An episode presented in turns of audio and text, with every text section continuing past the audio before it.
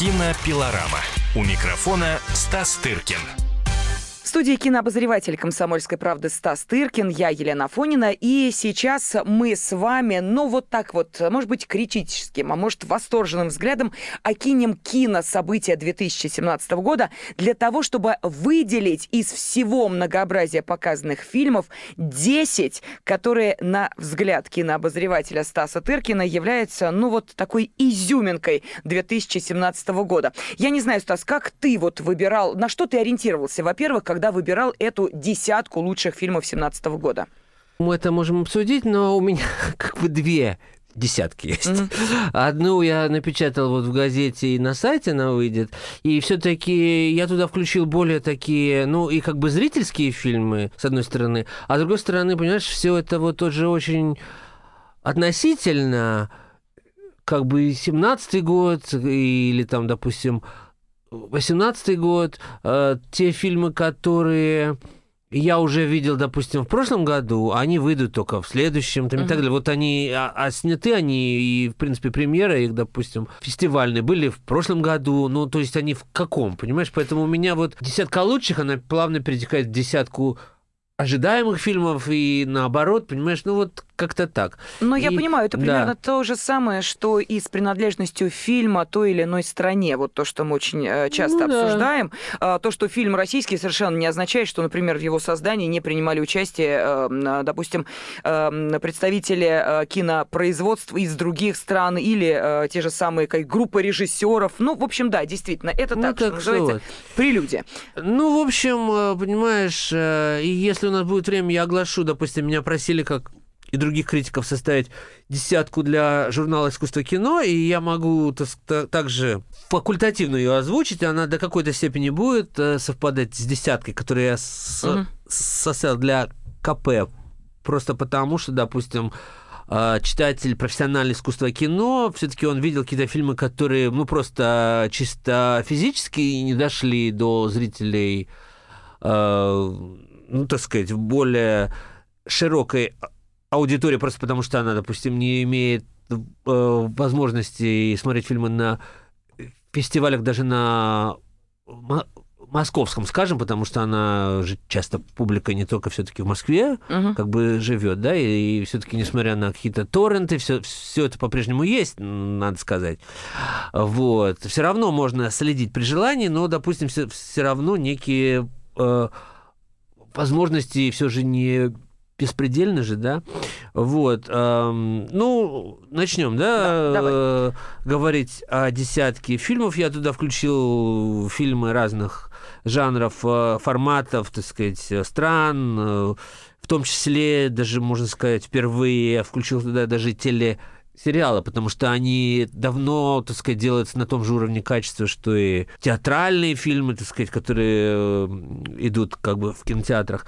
В общем, э, из российских фильмов я так подумал, что для моей популярной десятки нельзя не включить два русских фильма, которые настойчиво сталкивались с лбами в этом году, хотя, на мой взгляд, это было сделано абсолютно зря, ну, да бог с ним. Я имею в виду фильмы... «Время первых»? Нет, это не вошли, в, не вошли в мою десятку. Это э, достойные все фильмы, но, так сказать, э, по уровню искусства мы все-таки я предпочел другую парочку. Ага. Это фильмы «Не любовь» фильм аритмия. Угу. А в моей профессиональной подборке я их тоже убрал, а сконцентрировался на фильме тоже, которые, которые, э, которые можно сравнить, но которые тем более мало кто видел. Это фильмы и дебюты, потому что и Хлебникову, и Звягинцеву все эти наши десятки, как ты понимаешь, особо и не нужны. А там у меня идет речь о фильме «Теснота» дебютанта Кантимира Балагова и фильма «Нашла коса на камень» Ани Крайс,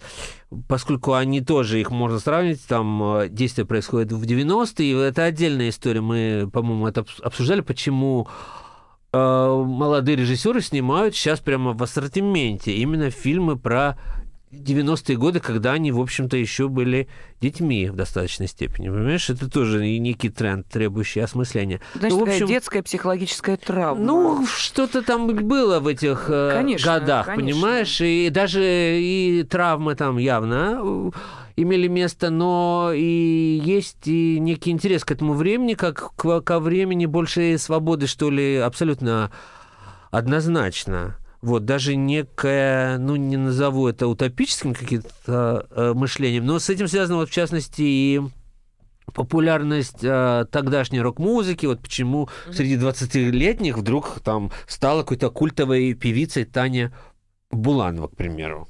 Понимаешь, это вот все вот э, странные какие-то феномены, но они есть. Короче говоря, и не любовь и аритмия, мы столько про эти фильмы сказали уже в свое время, что я не буду повторяться. Если вдруг кто-то их еще и не видел, то я думаю, что можно на новогодние праздники это как-то э, как компенсировать этот э, досадный э, пробел. Также вот как в моей э, десятке есть вот фильм «Теснота», а также мы о нем э, не раз э, сказали. Еще раз напоминаю, что поставил его ф- 25-летний Кантемир Балагов, ученик Александра Сакурова.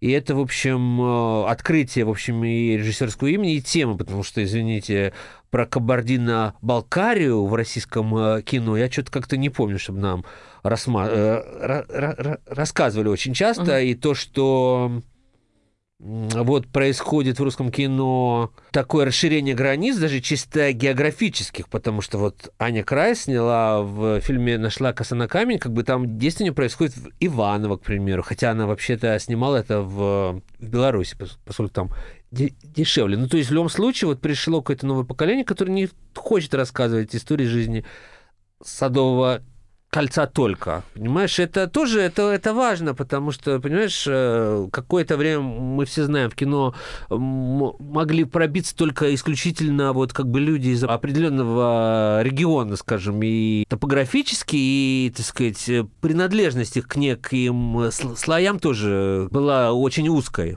А сейчас это абсолютно уже другие люди. Расширяется ареал обитания. А ареал расширяется, и это очень, э, мне кажется, позитивный знак. Мгм.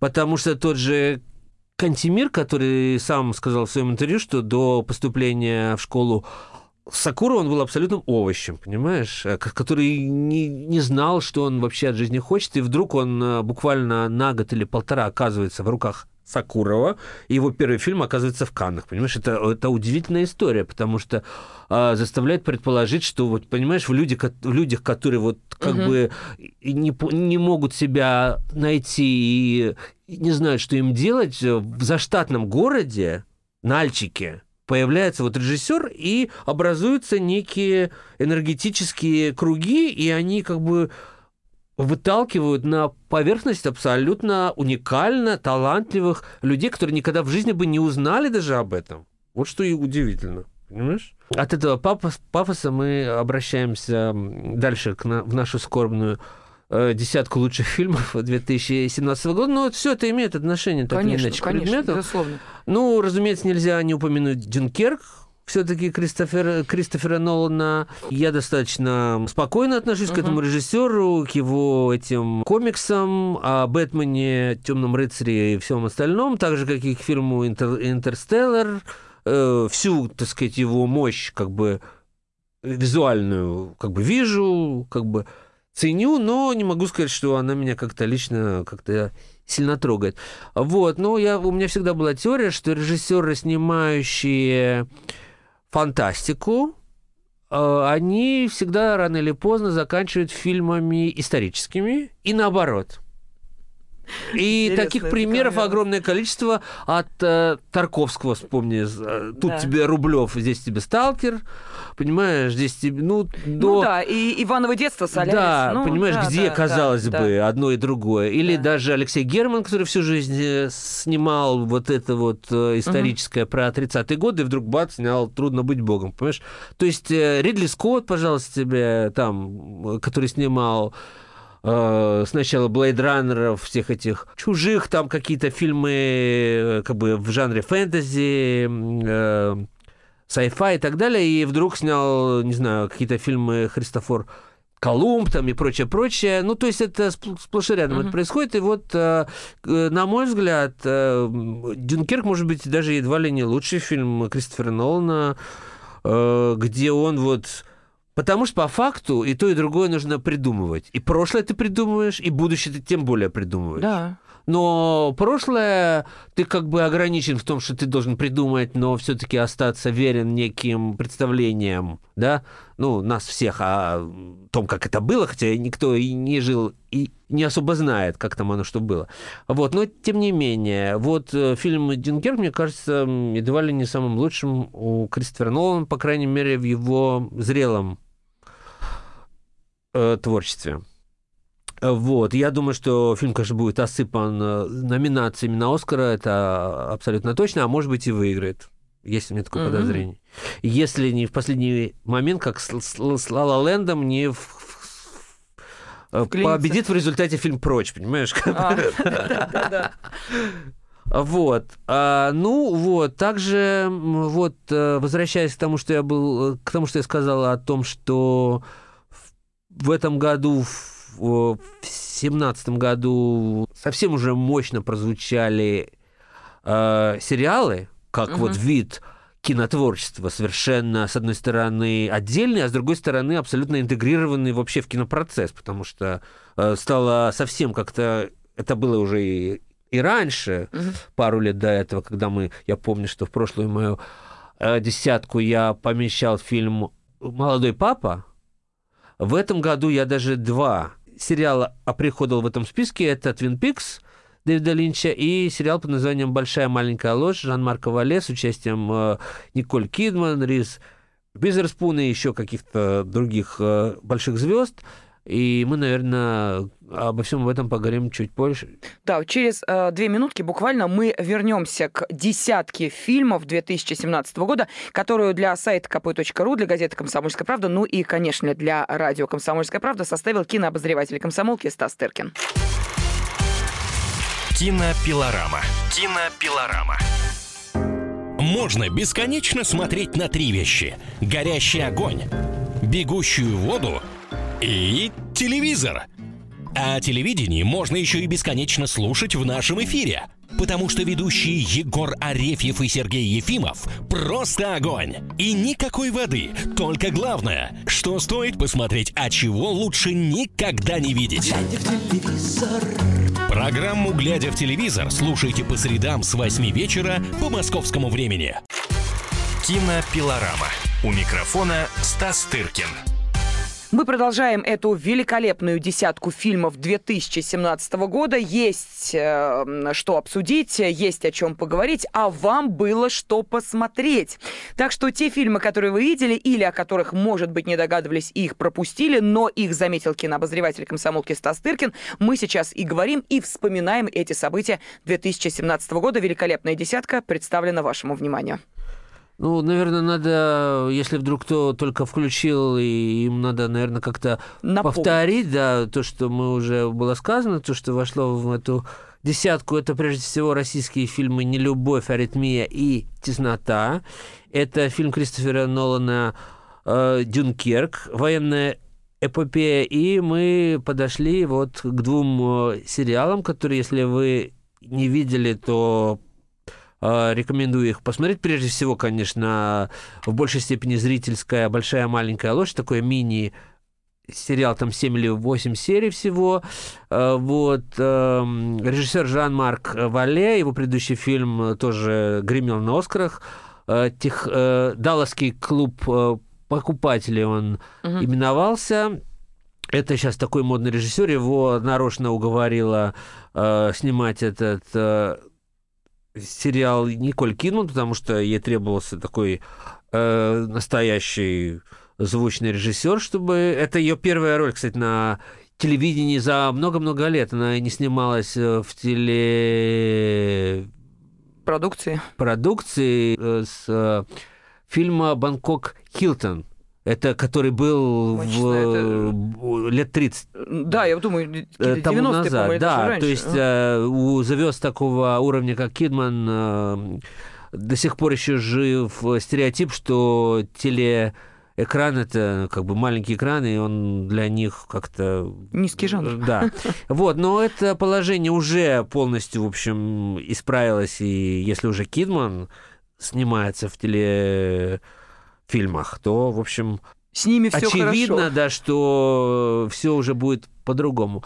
Вот, это такой детектив очень ловкий и в то же время сатира на жизнь таких богатых женщин в Америке. В общем, там много всяких разных э, подробностей о жизни и тем не менее, все это держит очень в напряжении, поскольку в основе детективная интрига. В общем, если не видели, посмотрите, там прекрасные актерские работы и так далее, и так далее. Твин Пикс это, конечно, в большей степени зрелище на любителя, потому Слушай, что... Мне не понравилось. Э, ты сколько серий посмотрел? Я, ну, ты знаешь, я заставляла себя э, смотреть. Могу сказать, что урывками я смотрела где-то, ну, три серии, так вот... Вот, послушай, у меня была бессонная ночь, и я как-то подряд смотрел, посмотрел, да, первые шли... Очень э, тяжело.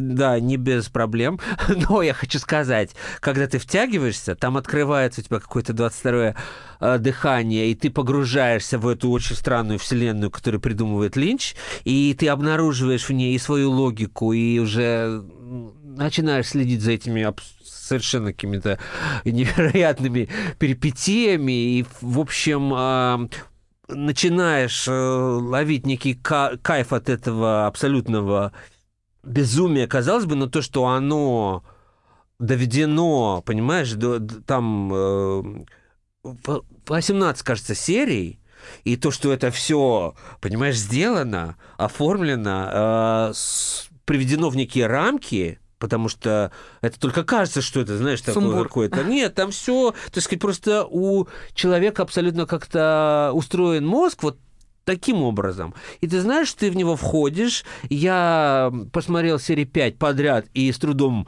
выключил, потому что нужно было куда-то ехать или улетать э, утром.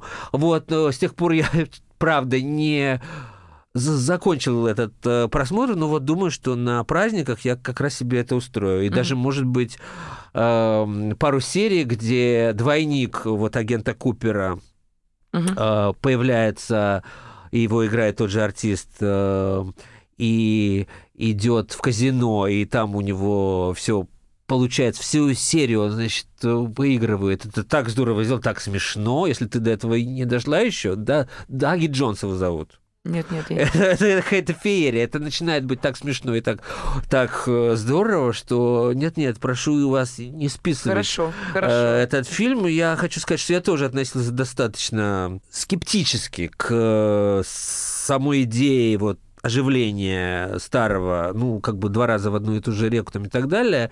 Да три раза. У него же еще фильм был. э, Ну да, ну вот основные эти два Твин Пикса были сняты в 90-е годы, прошло 26 лет с момента последнего, понимаешь? Вот, и тем не менее, понимаешь, э, как говорил э, Сальвадор Дали про какую-то испанскую крестьянку безумную, э, что ее безумие было так сильно, что даже реальность перестала ему сопротивляться. Понимаешь, вот это из той степени, что Линч абсолютно придумал свой мир и переподчинил, что ли, вот как бы реальность, которая... тут- Ну, это требует, требует времени, понимаешь, чтобы погрузиться в это все. Итак, вот два сериала, которых мы упомянули. э, «Твин Пикс» и «Большая маленькая ложь». А, Не могу не упомянуть в этой десятке шведский фильм «Квадрат», который выиграл в Канне. В общем, представляется мне ну, достаточно таким важным фильмом этого года, в котором многие вопросы и проблемы текущего времени проговариваются. И, опять же, в жанре сатиры и юмора, там много юмора. Это такой очень не скучный, но при этом очень серьезный фильм на, э, правда, важные темы. Если кто не видел, сильно рекомендую. Э, Фильм, который, в общем, может стать для многих открытием. Мы о нем уже говорили, насколько я помню. Он э, называется «Позови меня своим именем» Мгм. Лука Гваданина. Да. Фильм о чувственной о первой любви в, в традициях э, Бернардо Бертолуччи. В общем, фильм, с которого все показы, которые были в Москве и в нескольких еще других российских городах проходят при каком-то невероятном аншлаге, люди рыдают, плачут, особенно вот молодой зритель. Э, хочу вам о нем вот также напомнить. Фильм э, и дальше, в общем, два абсолютно таких зрительских фильма я поместил в эту десятку. Это фильм «Малыш на драйве», о котором мы тоже рассказывали, «Бэби Драйвер». Это комедия экшен, э, тоже для молодежи и о молодежи одна из последних ролей Кевина Спейси, кстати говоря, где он очень хорош, так же, как и, в общем, в других фильмах. Э, правда, очень развлекательный фильм, но при этом сделано как-то очень новаторский, я uh-huh. сказал бы, даже просто в этом жанре как бы уже все более-менее привыкли фильмы про ограбление банков, ну, все это так или иначе какая-то рутина. А здесь вы себе не представляете, как это весело увлекательно. И потом в фильме очень много музыки, но это не мюзикл, хотя по количеству звучащей музыки, это в ней даже больше, чем э, в иных мюзиклах, но э, только лишь потому, что герой постоянно слушает музыку в наушниках, как и, в общем, все поколение хипстеров. Понимаешь, это все это сделано абсолютно вот такими э, хипстерскими методами. Все вот эти невероятные какие-то погони, вот подставленные именно под музыку, которая звучит э, в наушниках у, у гонщика. Это очень круто и клево сделано. Ну и вот, думая о том, какой фильм еще поместить в эту десятку, я все-таки решил э, сделать это с фильмом, который мы обсуждали в начале прошлого года. Фильм под названием «Логан Росомаха» угу. с э, Хью Джекманом. Просто потому, что, э, хотя это и комикс, и, в общем, по мотивам известного персонажа из «Людей Икс», но он сделан как-то в традициях настоящего большого кино, даже с такой какой-то ностальгией по старому кино, американскому, вот, которое мы любили и которого сейчас почти нет, а в этом фильме Логан неожиданно, но как-то о себе заявила, опять же. Вот, опять же, можно это все посмотреть э, на праздники и как-то развлечься. Да, ну вот видите, вот она, великолепная десятка фильмов 2017 года, э, которые не пропустил мимо своего профессионального взгляда, и вам советуют сделать то же самое. Кинообозреватель «Комсомольской правды» Стас Тыркин. Надеемся, что если какие-то из этих картин прошли мимо вашего внимания, будет возможность их посмотреть, э, тем более, что, как мы понимаем, впереди у нас весьма интересный и насыщенный 2018 киногод. Так что не пропускаем кинособытия, обсуждаем их вместе с радиостанцией «Комсомольская правда», сайтом kp.ru и газетой «Комсомольская правда». Ну а помогает нам в этом кинообозреватель комсомолки Стас Тыркин. Стас, с Новым Спасибо. годом. С наступающим. Кинопилорама.